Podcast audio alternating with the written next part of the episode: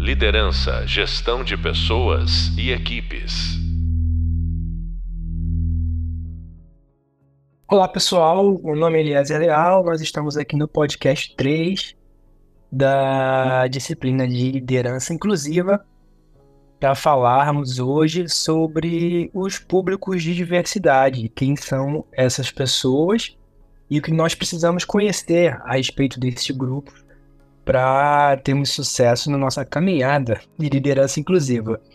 É, a conversa de hoje vai ser com uma pessoa que vocês já conhecem, que é a professora Thalita Matos, que vai estar com a gente é, respondendo essas questões e, e, e, deixando mais nítido e transparente quais são os desafios de cada grupo desse a partir da perspectiva que nós temos de mercado de trabalho, de é, gestão de equipe, de liderança. É sobre isso que nós vamos conversar. Tudo bom, Talita? Oi, gente, tudo bem? Prazer estar com vocês para falar sobre pessoas, né, é, que fazem parte dos grupos de diversidade, para a gente tentar entender um pouco melhor quem são essas pessoas, quais são seus desafios e para que vocês, né, como líderes, como lideranças inclusivas, possam modular, customizar a liderança de vocês de forma que atenda essa diversidade, que atenda o que são as demandas e o que são as peculiaridades de cada um desses grupos. Então, estou aqui super à disposição. Tá, e para começar nossa conversa hoje é, a respeito desse tema, é, é importante a gente partir do básico. Quando a gente fala de diversidade, equidade e inclusão no mundo corporativo ou em qualquer contexto, de quais grupos nós estamos falando, Talita? Ah, legal, boa essa pergunta, porque é, a gente vai ter públicos né, de, de diversidade que mudam de acordo com o contexto. E acho que é legal trazer um pouco dessa perspectiva para vocês, porque eu, quando comecei a estudar a temática de diversidade, um dos primeiros clientes que eu atendi com o tema de, né, de desenhar práticas de diversidade, desenhar guidelines de diversidade, eu fiz uma pesquisa numa empresa que tinha uma, uma representatividade global e aí eu pude entender um pouco, né? Putz, quando a gente está falando de diversidade no Canadá, de quem que a gente está falando? E na Espanha, e no Camboja, e na África do Sul. E aí o que eu fui percebendo é que cada um desses contextos a gente tem grupos que podem variar. Então, por exemplo, se a gente está falando no Canadá, a gente fala bastante da questão imigrante e refugiada. Quando a gente fala do Camboja, a gente fala de diferentes grupos étnicos. Quando a gente fala do Brasil, a gente está falando, né, da questão racial, da questão LGBT, mulheres é um tema global, né? A questão de gênero, quando a gente fala de mulheres. Então, assim, é, esses públicos eles vão mudando de acordo com o contexto né, nacional e, e de construção daquela sociedade, daquela cultura. No entanto, tem uma coisa que é compartilhada. Quando a gente fala de públicos de diversidade, a gente está falando de públicos que histori historicamente foram minorizados, ou seja, historicamente eles foram excluídos de espaços de poder, de espaços de tomada de decisão, de espaços de acesso à educação de qualidade, de espaços de acesso, inclusive, a direitos humanos básicos, assim, né? Então, é nesses grupos que políticas de diversidade, que olhar de diversidade globalmente, é, são esses grupos que a gente, né, que as empresas atuam, que as consultorias atuam, enfim. E aí eu vou recortar quando a gente fala do contexto né, do Brasil, que é aqui onde a gente está e que já é complexo o suficiente para a gente abrir mais outras janelas, né? Mas no Brasil, a gente, é, as empresas têm trabalhado, a gente tem olhado bastante para a questão de gênero quando a gente fala de inclusão de mulheres no mercado de trabalho esse é um debate histórico, assim, a gente né, vai ter publicações, a gente vai ter ações de diversidade falando de inclusão de mulheres no mercado de trabalho já na, nos anos 70, 80. Então já é um, um assunto antigo, embora não seja resolvido, não esteja resolvido. A gente está falando das comunidades LGBTQIAP+, né? Então, é, e, enfim, todas essas comunidades e as, e as pessoas que fazem parte desses grupos. A gente está falando de um tema super sensível, que é a questão racial e a baixa presença de pessoas negras nos espaços de trabalho, nos espaços de poder, que é, né, é, resultado também da nossa história, enfim, da construção social do Brasil. E a gente está falando das pessoas com deficiência, que de todos esses grupos que eu falei até agora, é, um, é o único grupo que tem uma regulação, né? Tem uma lei, que é a lei de cotas, que exige a presença de, de pessoas com deficiência no mercado de trabalho. Os outros grupos têm leis é, locais, têm estudos, tem muito é, é, pressão social, né, para que as empresas tenham metas de contratação desses outros públicos, etc. Mas quando a gente está falando de uma lei mais estabelecida, com regulação, com multa do Ministério Público do Trabalho, a gente está falando da lei de cotas de pessoas com deficiência.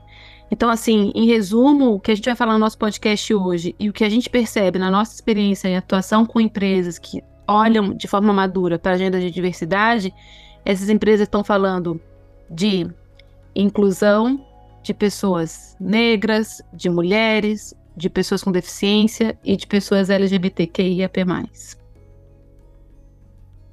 Ótimo e super importante essa, essa, essas definições, né? De, de entender o básico dessa questão para a partir daí a gente começar a se aprofundar e entender os desafios de cada, de cada recorte em relação à, liderança, né? Especialmente que é o contexto da nossa disciplina.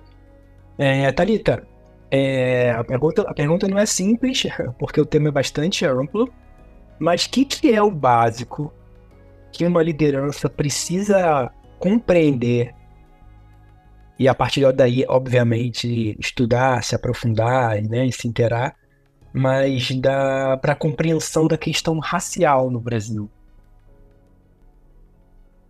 Beleza.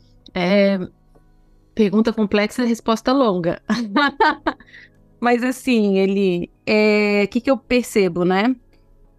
Antes ainda de falar da temática racial, eu acho que falando do tema de diversidade, tem uma coisa básica que toda liderança que se pretende ser inclusiva, e na verdade que toda liderança precisa compreender. Quando a gente fala do conceito de diversidade na nossa perspectiva, a gente está entendendo como diversidade todas as características humanas que diferenciam uma pessoa de outra. Então, o lugar que você nasceu, o seu histórico, os seus ideias, os seus ideais, a cor da sua pele, a sua identidade de gênero, é, você ter ou não ter deficiência, você ser ou não ser uma pessoa negra, enfim, todas as suas características, todas as nossas características fazem com que a gente tenha atributos de diversidade, tenha, né, sejamos diferentes uns dos outros. E aí tem uma cilada nesse, nesse, essa forma de conceituar o tema de o, o conceito de diversidade, porque vocês podem chegar para mim e falar, falar assim, putz, Thalita, então significa que somos todos diversos, o que na verdade é um péssimo slogan, nunca usem. Sim. Se a gente olhar o conceito assim, somos todos diversos no sentido de que cada um, cada um de nós é, é, é absolutamente diferente um do outro. Cada ser humano é um universo aí de características individuais. No entanto, quando a gente fala de diversidade, equidade e inclusão, nessa abordagem prática, propositiva, de transformação das empresas, de transformação de cultura, de transformação social, quando a gente fala assim desse, desse conceito, a gente está dizendo o seguinte: que a depender das características que você carrega, essas características são usadas como atributos, como ferramentas de discriminação e de exclusão. Por exemplo, eu, Talita Matos, sou uma mulher negra. O fato de eu ser uma mulher e de eu ser uma pessoa negra pode e é usado na sociedade como dois atributos, como duas características que me excluem, que, que são usadas para discriminar a minha trajetória. Então, num processo seletivo, num processo de, de sucessão, por exemplo, para uma posição de liderança, num processo de reajuste salarial, usando aqui o contexto né, de, de, de mundo do trabalho, que é do que a gente está falando nessa disciplina, essas duas características elas podem e historicamente elas são usadas como atributos de exclusão, como ferramentas de exclusão.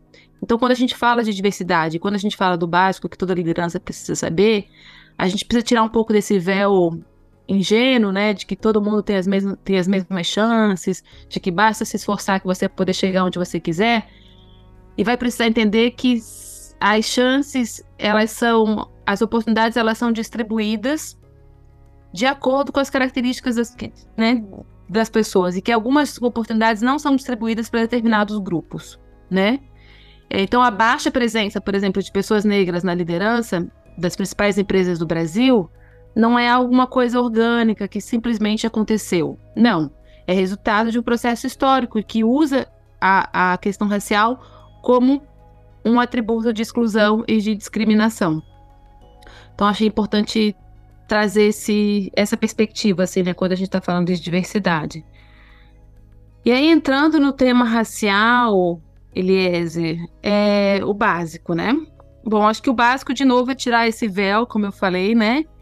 É, a gente, infelizmente, é, eu tô falando da gente, eu tenho 39 anos, assim, mas eu percebo que ainda a educação tradicional, por mais que a gente tenha uma lei que regule é, o ensino de, de é, o ensino de educação afro-brasileira e africana nas escolas, né? A gente ainda tem uma educação tradicional em que a gente não fala sobre a construção social e racial do Brasil, por exemplo, nas aulas de história. A gente passa por isso de um jeito assim muito básico e sem se aprofundar criticamente sobre cada coisa que aconteceu ao longo da nossa história. Então, acho que a primeira coisa que a gente precisa entender é, de fato, estudar a história do Brasil e compreender que tudo que a gente vive hoje é resultado de escolhas feitas no passado, né? E essas escolhas, como por exemplo, ter o sistema escravocrata como um, um, um sistema é, é, de fomento da economia, por exemplo, é ter o sistema escravocrata, né, a escravidão, como o cerne do desenvolvimento, da economia, enfim, das relações comerciais, das relações econômicas ao longo de 450 anos, como aconteceu no Brasil, essa foi uma escolha intencional, uma política pública, né, uma escolha de quem estava no poder naquele momento, e ela é definidora de tudo que a gente é como Brasil hoje, né? É, então, assim, eu acho que é fundamental que a gente comece, né, comece a olhar para essa história com um olhar mais crítico, realmente, tá entendendo o que aconteceu ao longo do, dos anos no, no, Brasil e entendendo que foram sim escolhas históricas que nos trouxeram até aqui hoje, né? Eu falei da escravidão, tem um outro momento na nossa história também fundamental da gente olhar, que é o final desse sistema escravocrata, né? O que, que aconteceu? A gente não teve políticas de reparação, a gente não teve políticas de moradia, de acesso ao mundo do trabalho digno para a população negra recém-liberta, né? A gente teve a continuidade de um processo de exclusão. Então, se hoje eu tenho uma baixa presença de pessoas negras na liderança, isso tem tudo a ver com essa não reparação que foi feita lá atrás. E aí, quando a gente olha e, fala, e, e, percebe que as principais indústrias, as principais empresas do Brasil foram fundadas por imigrantes europeus, a gente precisa olhar para o passado entender que o Brasil fez um processo de imigração seletiva, ou seja, né, no final do século XIX, no início do século XX, ao invés de buscar uma política de inclusão produtiva da população negra no mercado de trabalho, o Brasil decidiu financiar e patrocinar a imigração de europeus para o Brasil, né, doando terras, doando cursos profissionalizantes, né, e dando uma condição muito melhor para esses imigrantes europeus brancos do que deu para os seus né, é, para sua população brasileira negra recém-liberta. E percebam que quando o Brasil faz isso, não faz de um jeito orgânico, né? O, o, o que está por trás dessa escolha histórica é uma política de branqueamento. A ideia de que se é, o Brasil exportasse, perdão, importasse pessoas, pessoas brancas da Europa, o Brasil for, iria se tornar um Brasil mais branco, né? É, iria eliminar a presença da população negra no Brasil. Então, assim, uma série de. Eu trouxe só dois exemplos aqui, mas uma série de eventos históricos que aconteceram, que nós, que estamos aqui, né, por esquema de pós-graduação.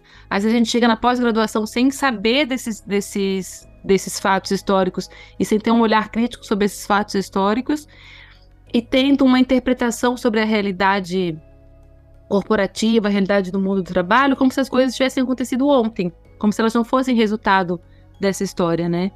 Então, assim, sendo. Eu falei que a resposta ia ser longa, acho que foi mais longa do que precisava, mas. É, trazendo para o básico, para esse olhar racial, eu acho que a primeira coisa é realmente olhar para a história de uma forma crítica e entender que tudo que acontece hoje é uma consequência dessas escolhas históricas. E aí é muito legal, porque assim, é doído olhar para isso e ter essa, essa abordagem, mas ao mesmo tempo, quando a gente entende que foram escolhas feitas no passado, a gente percebe que do nosso lugar de poder hoje, a gente pode fazer novas escolhas que refazem essa rota, né?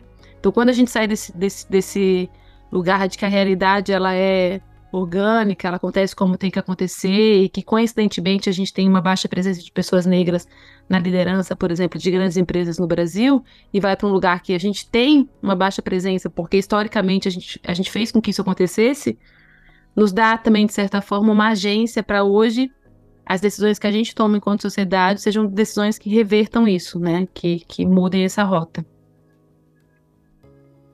Ah, excelente, excelente. Eu acho também que, a, que esse líder precisa ter a sensibilidade de olhar para o lado hoje em relação à a, a, a, questão racial, né? Porque sim, você, você falou muito do histórico da questão racial no Brasil, mas existe uma, uma um, um, presente da questão racial no Brasil ainda, né? Que é a, esse, a, que vai além um pouco desses dados, desses dados que, que a gente vê, esses dados de mercado, né? Falando de, de, de, de lideranças pretas nas organizações, a gente está dizendo em nível de diretoria entre 4% e 6%, né? Tem, tem uns dados do Instituto Etos, alguns dados da, da Zumbi dos Palmares, que, que, que recente, que falam entre 5, entre 4 e 5 e 6%.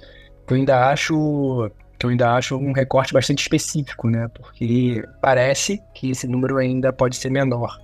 Mas também existem as questões, as questões sociais do, do que acontece atualmente, as pessoas que mais morrem no Brasil, né? as pessoas que são mais vítimas de violência é, e, e, várias outras questões que, que, que, o dia a dia vai mostrando e que, e que requer um mínimo de sensibilidade para que essa liderança esteja atenta às coisas que, né, às coisas que acontecem em volta da gente.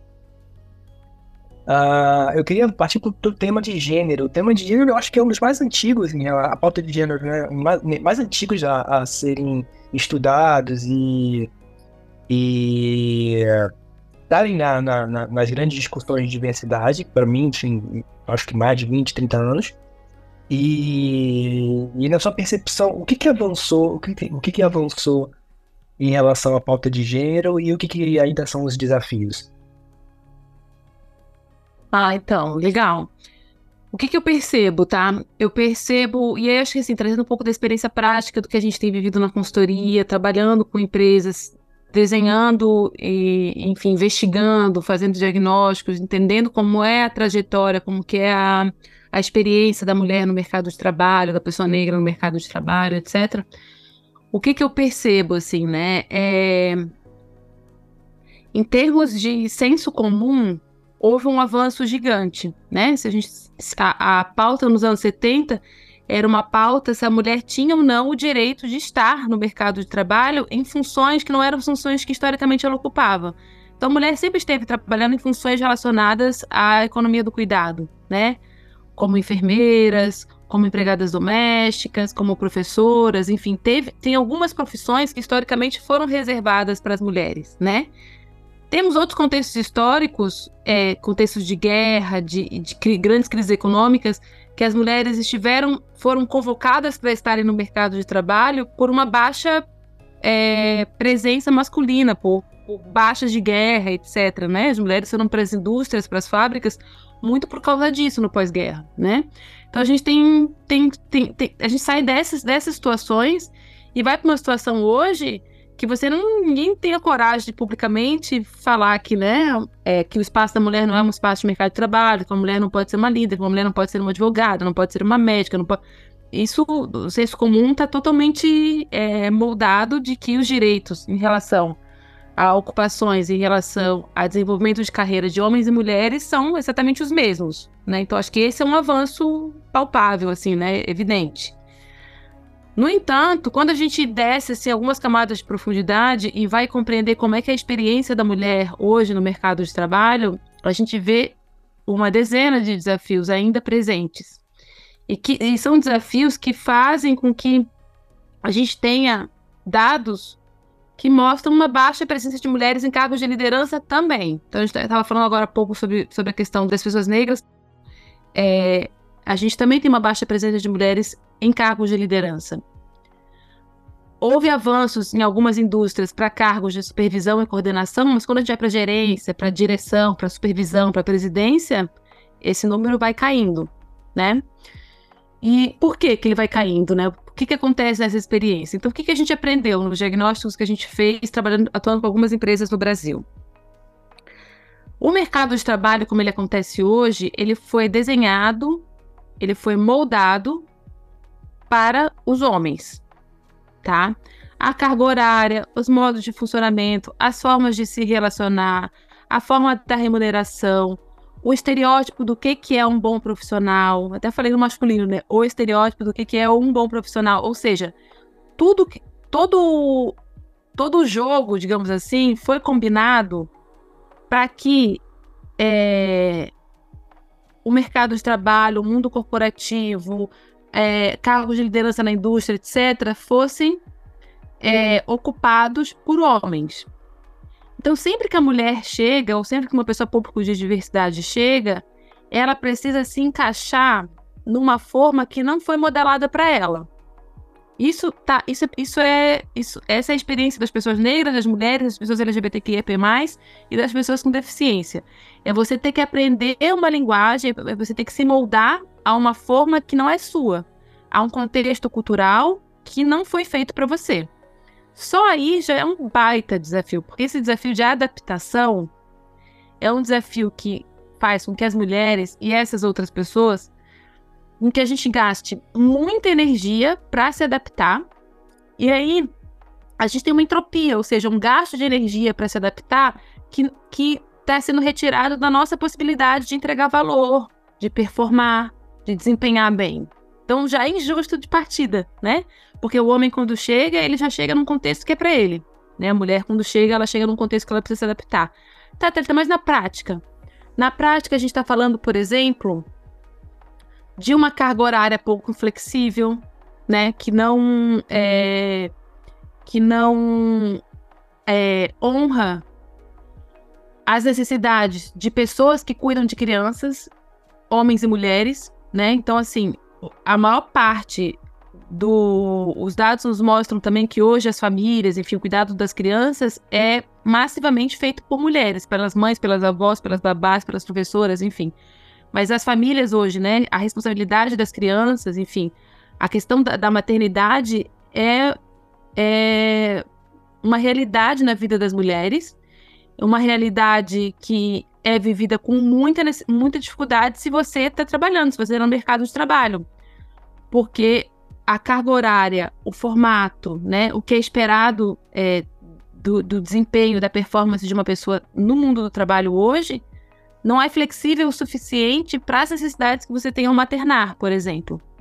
E se você é um homem, que é o homem que cuida das crianças, é que tem essa tarefa, também, né? A gente está falando, assim, de não ter espaço para uma rotina que é uma rotina de, de quem está cuidando de uma criança e, ao mesmo tempo, está performando no mercado de trabalho. Então, esse é um exemplo. Um outro exemplo é a necessidade de fazer várias viagens, né? Isso a gente, isso a gente mapeou num dos trabalhos que a gente fez, né? Então, a pessoa, a, as mulheres estavam em cargo de analista sênior, por exemplo, mas elas sabiam que a partir do momento que elas fossem coordenadoras, elas teriam que cumprir uma agenda de viagens que também ameaçaria a rotina delas em casa com a sua família. E elas não, não, não tinham espaço naquela cultura corporativa de negociar aquilo. Porque trazer a questão da família e da rotina com a família no mercado de trabalho ainda é um tabu, especialmente se você é mulher, porque se você traz enquanto mulher, você reforça estereótipos e preconceitos que dizem assim, putz, tá vendo? A mulher, ela não dá conta porque ela, ela é mãe. Quando, e quando, na verdade, um homem traz, né, às vezes ele é interpretado como putz, um paizão, como um cara presente. Isso é até um atributo, um atributo de qualidade, digamos assim, quando um homem traz a questão da maternidade no, no, mercado de trabalho, da paternidade no mercado de trabalho. Mas isso, mas isso é um tabu. Então, assim, nem espaço para negociar e para trazer a sua necessidade de quem está ali, né, também dedicada à rotina de maternar, a mulher consegue fazer um contexto de trabalho. Outra coisa, outros, outra, outros, outros desafios que a gente percebe são desafios comportamentais, que dizem o seguinte: não desafios comportamentais das mulheres, mas o que é esperado de comportamento de um profissional. De novo, usei o masculino, porque de fato é desenhado para os homens. Então, quando a gente fecha os olhos e pensa assim, o que, que é uma boa pessoa profissional? Tá?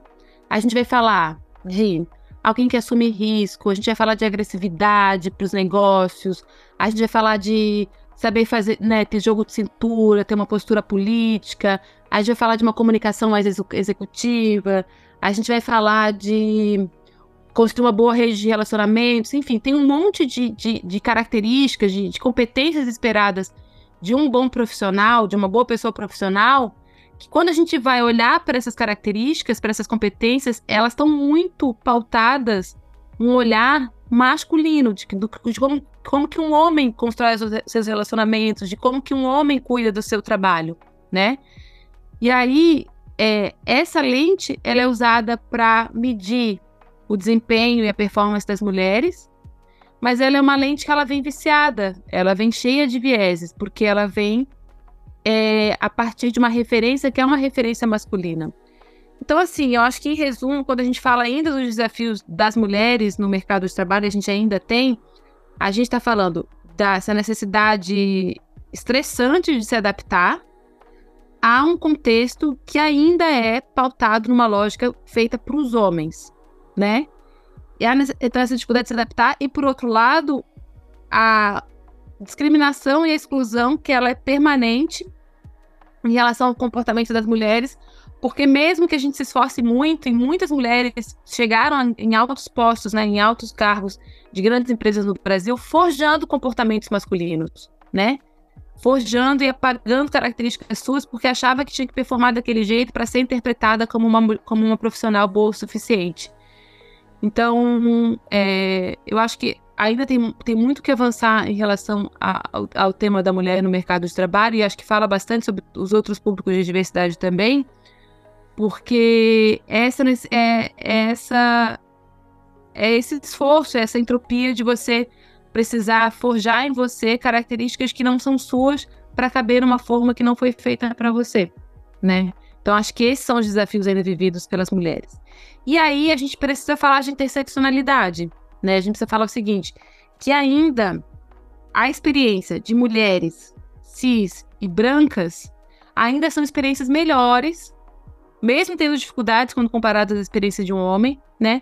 Mas são experiências ainda com menos barreiras, digamos assim, não vou chamar de melhores, mas com menos barreiras do que as experiências de mulheres negras, de mulheres trans, de mulheres com deficiência. Porque o que é interseccionalidade? São essas outras características sendo também usadas como ferramentas de discriminação e elas vão se sobrepondo, né? O fato de ser mulher, o fato de ser negra, o fato de ter deficiência, o fato de ser trans, tudo isso são novas camadas de preconceito e de discriminação.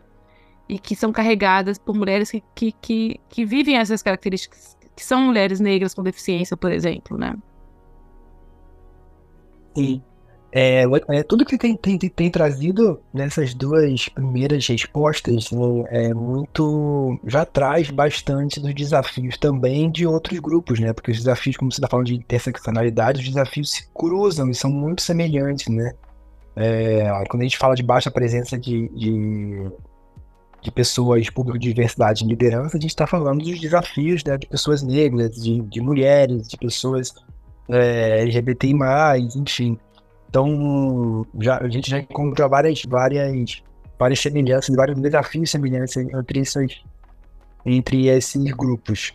É, a gente tem mais pouco menos de 10 minutos e aí vou trazer um desafio para você falar sobre a, a pauta da LGBTI+, né, que é uma pauta que, eu, a, a meu ver, requer bastante atenção e cuidado, porque né, traz, traz consigo complexidades também muito, muito grandes. E vou partir do mesmo princípio. Qual, qual é a atenção básica de uma liderança que, que, que, que quer se dizer, que quer, se formar inclusiva a respeito da pauta LGBTI+. Eu acho que o básico, assim como para os outros recortes também, né, Eliezer, é assim, estudar, né? É você conhecer, né? Saber a diferença entre expressão de gênero e identidade de gênero, né? Saber o que é cis, o que é trans. E eu não vou trazer esses, esses conceitos aqui porque eu confio na capacidade das pessoas de buscarem aí essas respostas é, da sua, da, né, nos meios aí de, de, de informação. Mas eu acho que a buscar informação, entender esse básico, né? É, das letras, por exemplo, do que, que significa cada uma dessas coisas, ter esse interesse genuíno de buscar compreender que a forma como a pessoa se, identifica em termos de gênero, por exemplo, ela é diversa, né? Eu acho que isso é, é fundamental. Outra coisa que eu queria trazer sobre os desafios da comunidade LGBTQIAP+, é de uma pesquisa que eu achei super interessante. E essa pesquisa, ela traz, eu já vou dar referência, tá? Mas é uma pesquisa que ela traz a, a percepção. Eu gosto muito de, a gente faz muitos dos nossos diagnósticos também, né? Qual que é a percepção? Como é que é a experiência da pessoa, né? E aí tem alguns dados aqui interessantes, ó. 95% das pessoas LGBTQIAP+, dizem que as empresas ainda carregam preconceitos velados. 82% dizem que é, o, os programas de contratação de profissionais LGBTQIAP+, não se consolidam de forma real, assim. A gente tem 67% dizendo que já sofreram algum tipo de preconceito no ambiente de trabalho.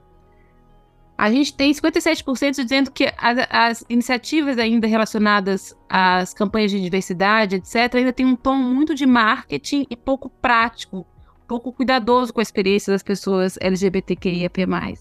Então, a gente, quando a gente vai lendo esses dados, a gente vai percebendo o quanto é, essa experiência da pessoa LGBTQIAP+, no, no mercado de trabalho, é uma experiência também, como eu falei agora há pouco, né, de tentar se adaptar de sofrer preconceito, discriminação. E tem uma coisa que eu acho que é importante também trazer, que é assim, é uma baixa inclusão de pessoas LGBTQIAP+. Por que, eu chamo de baixa inclusão? Na minha percepção, inclusão tem a ver com a gente se sentir confortável, conectado e contribuindo com o trabalho, tá? Então, assim, se eu estou num, num, trabalho, se eu, se eu, sou uma mulher é, trans, por exemplo, e estou numa empresa que eu percebo que é uma empresa que tem muito preconceito velado em relação ao fato de ser uma mulher trans, eu não me conecto com essa empresa. Eu estou sempre desconfiada desse lugar que eu estou. E aí, desse lugar de desconfiança, eu não consigo me conectar e não consigo, talvez, performar como eu poderia se eu tivesse mais segura, né?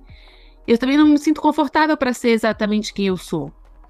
E aí, quando eu falo, quando, quando a gente fala de expressão de gênero, por exemplo, será que eu tenho é, como uma pessoa LGBTQIA+, no contexto de uma empresa, eu me sinto confortável para realmente me expressar é, sendo coerente né, com, com quem eu sou, ou eu preciso o tempo inteiro me forjar, né? Fazer de conta que eu sou uma outra coisa para ser aceito. Então, eu acho que quando a gente fala, de novo, né, da inclusão e, e do olhar para pessoas LGBTQIAP+, para essas comunidades, eu acho que as dicas são, nos poucos minutos que temos, é estudar e compreender, né? É, isso que eu trouxe agora há pouco, né?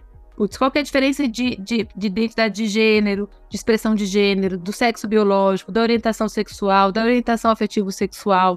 Então, acho que tem um básico, assim, de uns conceitos que é importante que vocês estudam e entendam, e com o Google a gente, eles resolvem isso. E é essa abertura de compreender a, multi, a, a, a multiplicidade, enfim, a, a, o quanto que é, é diversa essa experiência e ela é diferente, ela, ela é, acho que diferente não é uma boa palavra, mas ela vai para além daquilo que historicamente a gente teve acesso e, e, e, e pôde compreender, assim. Então, acho que essa, essa abertura ela é fundamental. Excelente, nossa, uma grande aula que a gente aprende muito com essa, com esse aprofundamento. Eu quero te agradecer. A, questão, a gente ia conversar sobre a questão também da pessoa com deficiência, mas dentre os nossos episódios a gente tem uma conversa sensacional com uma super especialista, que também é um papo com especialista, que é a Camila Alves, que ela traz esse assunto de uma forma bastante aprofundada e completa. Então, assim, é, queria aproveitar esses minutos finais então, para te agradecer mais uma vez por trazer tanto conhecimento para essa, essa jornada. Você quer dar alguma palavra final em relação à liderança inclusiva? Não, acho que, que é isso. Acho que a gente, né, poucos minutos para abordar a complexidade de cada um desses temas. Eu espero ter despertado curiosidade. Eu sei né, que a disciplina tem outros materiais, outras formas de se aprofundar e sigo à disposição. Obrigado, Thalita. Obrigado por ter, por ter estado conosco até o momento, vocês que estão nos ouvindo. É, mais, mais informações e mais dados sobre o tema a gente tá. A gente preparou um material super legal no Hub de Leitura. E no próximo podcast, no próximo episódio, a gente vai seguir exatamente a temática de pessoa, de pessoa com deficiência, acessibilidade com a Camila Alves. Obrigado e não perca. Até mais.